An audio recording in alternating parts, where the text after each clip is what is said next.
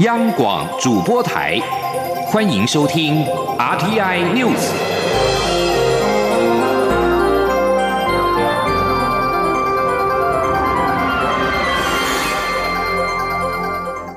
听众朋友您好，欢迎收听这节央广主播台提供给您的 RTI News，我是张顺祥。中国大陆官媒央视十一号晚间在焦点访谈节目当中播出台谍案报道。曝光台湾民众李梦居的认错影片，陆委会十一号晚间以书面形式认为，这是对岸恶意政治炒作，诬陷台湾人员从事间谍行为。央视在十一号晚间焦点访谈节目播出，别有用心的商人指称李梦居是台独组织的理事。李梦居在二零一九年八月前往香港，并在赴深圳不久之后被捕。节目也声称，这是因为他所拍摄的十六段影片跟四十八帧照片是属于秘密级的资料，经过鉴定内容危害到国家安全。陆委会指出，中共刻意操作所谓破获台湾间谍案等无稽之谈，是对岸恶意的政治操作，诬陷台湾人员从事间谍行为，刻意破坏两岸关系，干扰台湾自由民主法治社会的正常运作，其动机令人质疑跟不耻。陆委会正告中共当局，停止以构陷编造入罪的手段，无端的栽赃台湾人民。大陆央视报道，去年在香港失联的屏东方疗乡镇顾问李梦居声称，前往香港声援反送中运动是被方疗乡长陈雅玲骗过去。陈雅玲对此表示：“那请对岸放人回来。”陈雅玲在接受媒体访问时说：“李梦居去年九月中旬要到香港旅游，他俩约好九月底一起参加在印尼日惹的国际会议。当时询问印尼主办单位，没有李梦居的消息，于是先通报陆委会，也请警方跟香港朋友帮忙找人。”国防部十一号晚间在官网即时军事动态专区发布共机动态相关资讯。根据公开的资讯，十一号是共军自九月十六号以来第十七度扰台。空军司令部表示，共军一架运八反潜机十一号侵犯台湾西南防空识别区。空军除了派遣空中巡逻兵力应对之外，也实施广播驱离、防空飞弹追踪监控。十一号也是共军自九月十六号以来第十七度绕台。此外，台湾苹果新闻网十一号报道，空军因为拦截共军的频次增加，各式的航空器轮胎耗损严重，已经紧急的采购轮胎。空军的官员对此澄清，空军的后勤都有严谨的采购程序，相关的采购都是年度计划性的采购，并不存在媒体报道所谓的紧急采购的情势。博流跟台湾渴望组成旅游泡泡，对此，博流观光局台湾办事处长雷军十一号晚间表示，目前还没有正式跟台湾协商，博流目前还在内部研拟相关的条件，未来开放旅游泡泡时会以台湾优先。全球 COVID-19 疫情延烧，由于商务泡泡、外交泡泡等进行顺利，交通部观光局持续对于旅游泡泡进行规划。目前初步规划，博流将是首波开放的名单。对此，雷军说，博流目前没有 COVID-19 确诊，也希望跟台湾可以开放旅游泡泡，但目前还没有正式协商，希望未来可以进行相关的讨论。雷军指出，博流很重视跟台湾的外交情谊，台湾旅客是博流第二大的重要来源国。未来开放旅游泡泡会以台湾优先，也乐见台湾未来可以讨论有关旅游泡泡的相关条件。交通部长林佳龙十一号一早就前往高速公路局视察国庆疏运最后一天的国道车流状况。他除了肯定所有疏运同仁牺牲了日常撑起国人的日常之外，也表示这一次的疏运整体车流顺畅。除了高工局功不可没，公路总局推动的东部国道客运优惠也发挥了很大功效。因此，未来将在廉价推出更优惠的票价，全力的发展公共运输。也就是说呢，未来东部的国道客运将在廉价推出更优惠的票价。林佳龙还证实，交通部将在明天十三号首度要召开北北基轨道路网政策沟通平台，重新检视北北基轨道路网建设。会上将以首都圈的轨道路网为蓝图，重新整合民生细致捷运线和可能取代北宜直铁的北宜高铁，还有遭到民怨的。基隆轻轨也将升级为基隆捷运。央广记者吴丽君的采访报道。交通部长林佳龙十一号前往高工局视察时，证实将于十三号邀集台北市、新北市及基隆市政府召开首次北北基轨道路网政策沟通平台，重新检视北北基轨道路网建设。林佳龙指出，会上将以首都圈轨道路网为蓝图，重新整合已经通过环评的民。民生系指捷运线和可能取代北宜直铁的北宜高铁，还有遭到地方民意反弹无法直接抵达基隆火车站的基隆轻轨，也将升级为基隆捷运。林佳龙说：“我们现在是从整个首都圈的轨道路网来重新检视整合几条竞合的轨道路线，尤其是原来的基隆轻轨。”也地方有不同的意见，有关于路线等等。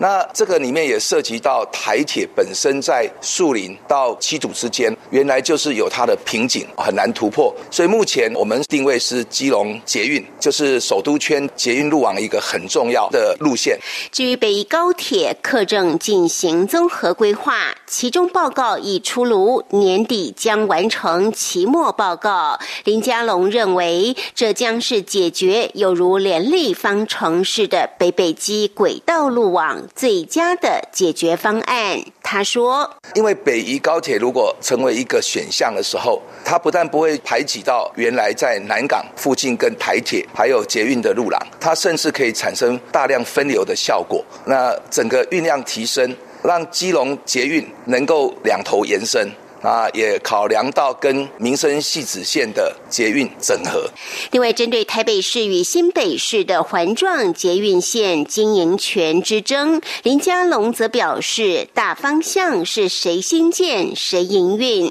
但现在跨县市的捷运线越来越多，因此未来将以大台北首都区域为思考，促成双方整合。中央广播电台记者吴丽君在台。台北采访报道：台湾文化协会成立，明年就要届满一百周年。台北市政府文化局今年的十月，特别以“文协倒数一九二一”为名，策划二零二零新文化运动月，由台北市长柯文哲亲自的启动一系列活动的开展，邀请民众逛大道城街区，参与各项活动，以多元的视角品味台北旧城故事。央广记者张昭伦报道：大稻城是日治时期台湾人的经济、政治与文化中心，也是台湾文化协会成立、推动新文化运动的根据地。台北市政府文化局每年十月都会在大稻城举办新文化运动月活动。由于明年文协即将届满一百周年，今年新文化运动月系列活动提前暖身，即日起到十一月中旬，大稻城都有文创市集、舞台剧、展览、书展、街区导览、论坛、音乐会等活动。还规划文化制造业讲座，以短讲分享的形式讲述台湾的历史。如果透过现代化改编及再创作，会是什么模样？另外，也推出年度刊物挂号三与同名线上游戏，以多样化的呈现，带领民众回到一九二一年文协成立前夕，文化思潮风起云涌的黄金岁月。新开幕不久的渭水驿站则策划“你好，渭水”常设展，呈现蒋渭水生命历程与推动新文化运动的努力。古建筑翻新的成乐通则推出大道城产业记忆展，邀请民众探索一百六十年底蕴的大道城文化记忆。十一号活动记者会上，台北市长柯文哲特别亲自出席揭幕仪式。柯文哲指出，大道城是充满台湾历史文化记忆的地方，已经被市府规划作为无围墙博物馆示范区，邀请民众走一趟大道城，感受台湾百年来文化的变化。柯文哲说：“今年是二零二零年嘛，明年是二零二一年。二零二一年有一件很重要的事，就是说，一九二一年哦，台湾文化协会成立，那到明年刚好是一百年了。”你们很难想象哦，自由恋爱是到一九二一年的台湾新文化运动以后，才才慢慢被这个社会可以接受。所以这一百年来，当然台湾的变化很多，你知道吗？那我们也是希望说，把这些充满历史的文化东西哦，去把它保存下来。柯文哲也提到，他认为新型冠状病毒疫情恐怕要在两年之后才会趋缓。这段时间内，就算有国外观光客来台，也是少数。不如趁现在做好台北文化深度旅游的软硬体规划。配合是否推出的“五加三”文创产业计划，一方面吸引国内游客，等到疫情过后，也能以更好的文化观光品质迎接国际观光客到来。中国电台记者张超伦台北采访报道。公费流感疫苗开打近一个星期，已经标出近两百万剂的接种记录。机关署十二号再补六十万剂，补足需求。统计发现，目前接种仍然是以六十五岁以上为大宗。五十到六十四岁次之，但幼儿接种比去年少了五万剂。卫生福利部疾病管制署十一号公布最新的公费流感疫苗施打的统计数据，从五号到十号六天已经接种了一百九十二点五万剂，比去年同期的一百五十二点一万剂明显增加。但是十号可能是因为国庆假日，接种量下滑到七点五万剂。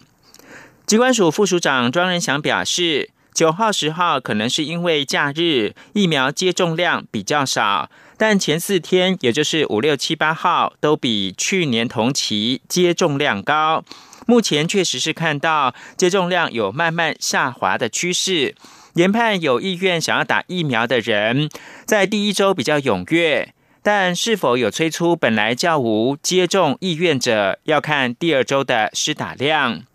统计也发现，目前接种量最多的还是六十五岁以上，打了八十七万剂；五十到六十四岁则是接种了五十点五万剂，比去年同期的三十二万剂明显增加。但是幼儿接种量则不比成人，六岁以下幼童仅有十五点四万接种剂，比去年的二十点三万少了近五万剂。国民党立法院党团总召抛出了中国国民党党名去中国的议题，引起了不同看法。国民党籍新北市长侯友谊十一号对此回应表示，国民党当务之急是改变自己，跟民众站在一起更为重要。记者江昭伦报道。国民党立法院党团总召林维洲十号在脸书抛出党名议题，询问中国国民党的党名。是否应该去掉中国？但随即引来党内强烈质疑。党中央也强调，改革才是重心，而非改名。国民党籍新北市长侯友谊上午出席新北市图书馆瑞芳分馆启用仪式，面对媒体询问时回应表示：“中国国民党的‘中国’两个字代表中华民国，但是当前更重要是国民党应该先自我改变、改革，与民众站在一起，才能获得民众认同。”侯友谊说。国民党现在最急迫的是不断的要去改革改变，跟民众永远要站在一起，让民众知道我们能够为他们做什么。民众所想要做的，我们一定要全力以赴，能够站在他们那一边。所以改革比什么都还重要。所以我们的改变从我们的内造开始，好好的跟民众。并肩作战，改变自己，比一切都好。侯友谊指出，没有改革就没有希望，唯有改变才能让国民党站起来，唯有改革才能迎接挑战。他并强调，一个党的成功或失败，决定还是在自己，决定要不要重新调整步伐，和两千三百万民众站在一起，让民众认同国民党做了什么，而且做出有感政绩，让民众的心愿意与国民党站在一起，这个比任何形式的改变都还重要。对于前总统马英九批评国庆大典主视觉设计只剩下二零二零和台湾国号纪元都不见了，中华民国在国庆中沦为配角。前国民党主席朱立伦也公开呼吁蔡英文总统应该要表里如一，爱中华民国。侯友谊回应表示，每个人爱国家要从自身做起，中华民国养他、育他、护他，永远在他心中。爱国家是一个自然应该的事，希望大家好好爱中华民国，爱我们的国家，爱中华民国在台湾的每个人。中国电台记者超伦台北采访报道。是阳光，翅膀打开了世界之窗；是阳光，翅膀环绕着地球飞翔。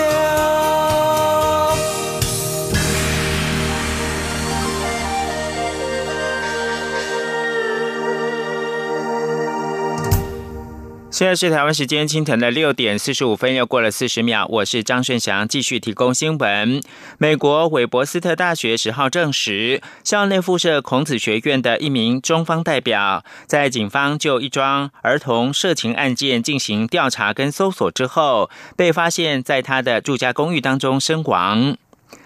圣路易邮讯报引述韦伯斯特大学发言人报道。警方七号通知校方，校内孔子学院的北京语言大学代表刘强，这是一因被发现在住家身亡。报道说，刘强去年一月开始担任韦伯斯特大学孔子学院北京语言大学代表至今，并列明该校孔子学院董事会的当然成员。但是九号当天，韦伯斯特大学的官网已经移除关于刘强的介绍。根据报道，圣路易郡警方透过电子邮件表示，警察跟联邦调查局探员是在六号晚间搜索刘强在韦伯斯特葛罗夫斯的公寓。韦伯斯特大学十号发布声明表示，校方并没有证据或理由认为相关儿童色情案件调查或刘强的死亡。与该校孔子学院或者是韦伯斯特大学有任何的关联？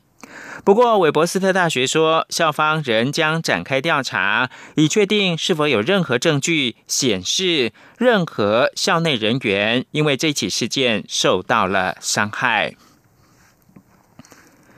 继续，请听记者张昭伦的专题报道。故宫台中雾峰北沟十五年的传奇岁月，是抹不去的珍贵历史记忆。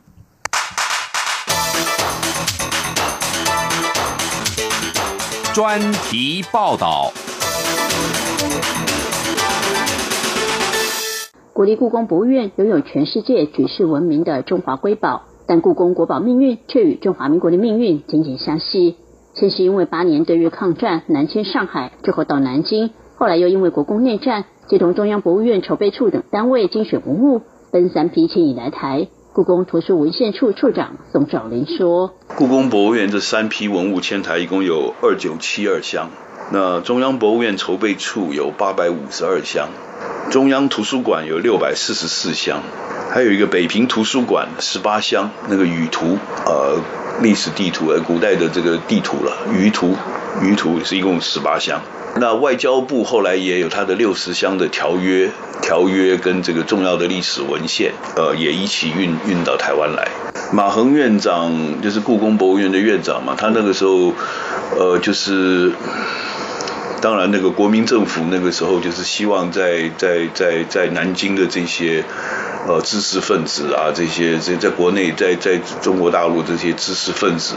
能够一起的到台湾来，那么所以就邀了马恒院长。马恒院长那个时候就写了一封信给那个杭立武先生。就是他是说他有心疾，他有心脏病，然后不适合这种这种坐飞机啊，这这种旅行，所以他就不要到台湾来。那么他也提到了，在那封信里面提到了，就是希望这个第三批啊，呃，就是最后一批，就是这样。本来是要运第四批的了，后来好像是我看到文献上的记载，就是李李宗仁那个时候是代理的这个总统，他就禁止这个文物出来，所以就没有第四批。故宫文物来台时，也有一批故宫人跟随到了台湾。目前仍健在的只有索宇明，去年刚过百岁生日。索宇明是第三批搭乘昆仑舰护送文物来台的老故宫人之一。当时船舰一离开南京，就遭受炮火攻击，后来又发生舰长计划北航投共，最后副舰长控制舰长，并询问索允明往北航还是南航。索允明回答一句：“长官嘱咐我将文物运往台湾，当然是南航。”这批文物在二十四天后终于顺利运抵基隆港，并与前两批文物一起运往台中雾峰北沟村。故宫与中央博物院筹备处等文物是透过船运运抵基隆港。第一批文物部分暂存杨梅。但考量北部较为潮湿，不利文物保存，就以往台中糖厂仓库。但因为位于市区，加上战事仍旧紧急，为了文物安全，又决定寻觅偏僻山路放存。位于台中雾峰北沟村，因而却被中选。宋兆林说：“那当然，这个联合管理处接到了这个两个院的理事会的这样子的一个会议决议，所以他们就开始在在在在台中的附近找地方比较。”僻静的，然后有有可以凿山洞的这样子的一个场地。那当然，他那时候他们选了三个地方。那么北沟会之所以会这个确评重选，就是它的腹地比较大，它有一大片地你可以去盖库房，然后这个后面也有山山路，它它是一个山路的台地，后面也有空间你可以去挖山洞。所以在这样子情况之下，北沟被选定了作为这个呃文物库房的新建的地点。一九五零年四月，北沟文物三座库房新建完成，呈“摸”字形。正面一座存放中央博物院筹备处及中央图书馆文物图书，左右两旁则存放故宫文物。一九五三年三月，北沟库房附近又开建小规模山洞，以备必要时存放。据了解，八二三炮战时，六百箱精品中之精品就曾短暂移入山洞避难。一九五七年，故宫在美国亚洲协会经援下，在北沟库房旁。又建置了一间陈列室，由故宫博物院与中央博物院筹备处轮流配合选建。开幕第一个月，参观人潮就超过两万人。故宫国宝文物迁存雾峰北沟村后，第一件事就是进行文物盘点。令人惊讶的是，这些故宫国宝文物千辛万苦运抵来台，经由海运、陆运一路颠簸，却在开箱盘点后，发现一个也不少，且毫发无伤。宋兆林说：“那个时候第一年，他们觉得要全面的。”这个三四千箱全部一箱箱打开，不是不是短期之内可以完成的，所以他们第一年就是民国四十年的时候，就是先做抽查，抽了一千多箱，呃都没有问题，跟原始账册都完全符合，然后状况也都很好，没有任何的损伤。后来就是有了这次经验之后，所以他们就决定从四十一年、四十二年、四十三年这三年的时间，把所有的文物相件通通打开检查核对。都很正常啊，都跟那个跟那个原始清澈是是相符合的。如此装箱功力，据了解，其实是故宫借重中国古外商人经验指导累积而成。宋少林说：“那民国二十二年的时候，那九一八事件刚发生，这个这个这个日本人就向山海关逼近啊，等等等等。”那个时候，故宫的理事会就已经意识到那个情况的比较紧急了，情况紧急了，所以就决定要要开始先装箱，要准备撤了。那但是故宫的那些前辈，通通没有装箱的经验，不晓得怎么装。马恒院长那个时候就去北平的琉璃厂，那个北北京市里面那个古万商聚集的地方，到那边去请那边的那个那个那些古万商啊。请他们来院里面教导这个故宫的同仁怎么样的去包装。那这个我看到文献记载里面，里面这个包文物包装的时候有两个原则。第一个要紧，比如说这个杯子这一个碗，你一定要把它包紧，你用纸啊什么东西是吧，把它包的包包包的紧紧的。然后彼此之间又要松。呃，这个碗摆进去之后，跟旁边的这个这个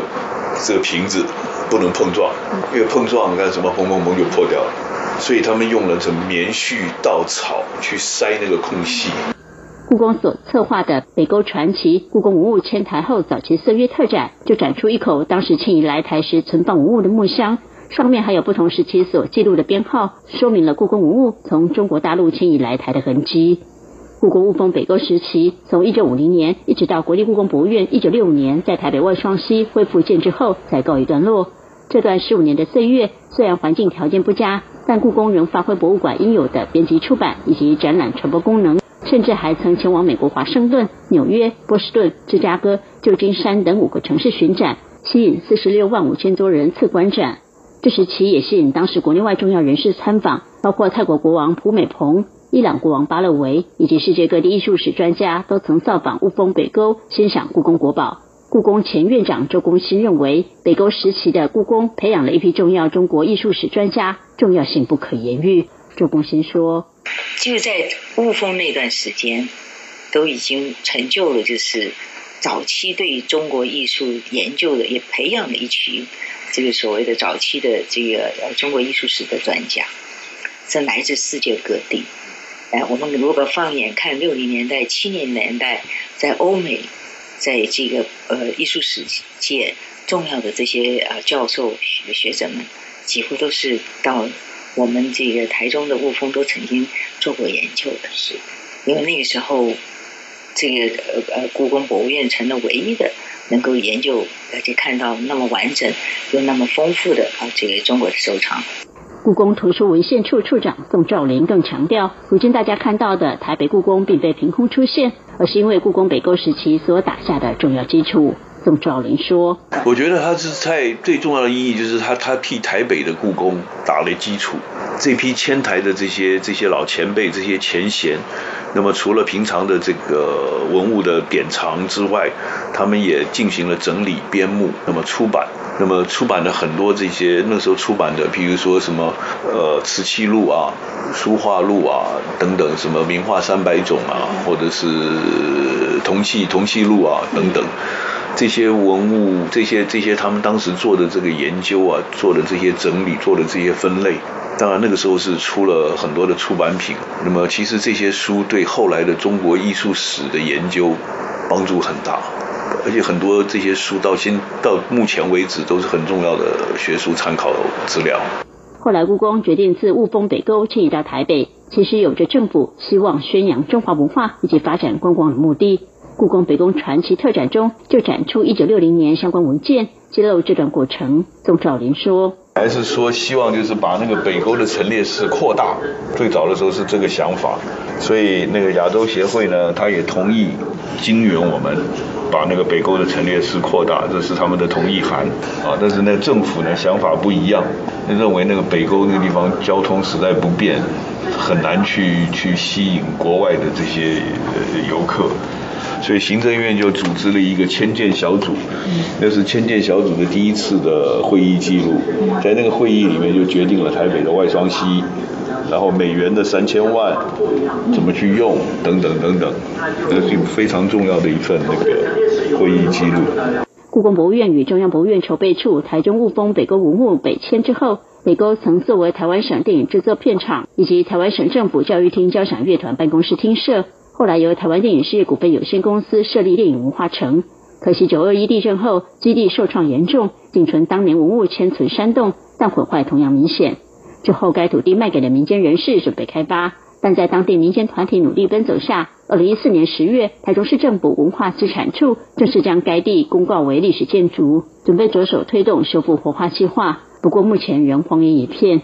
现在前往雾峰北沟，已经看不到任何一丝当年故宫博宝文物迁存的痕迹。但十五年的传奇岁月，其扮演的重要角色与功能，却是故宫发展历史中不可磨灭的一页。民众不妨走一趟台北故宫，欣赏北沟传奇、故宫文物迁台后早期岁月特展，感受老故宫人究竟如何在困难的环境中小心翼翼呵护着故宫国宝，才能让今天的国立故宫博物院依旧在国际上绽放光芒。中国面台记者张伦台北采访报道。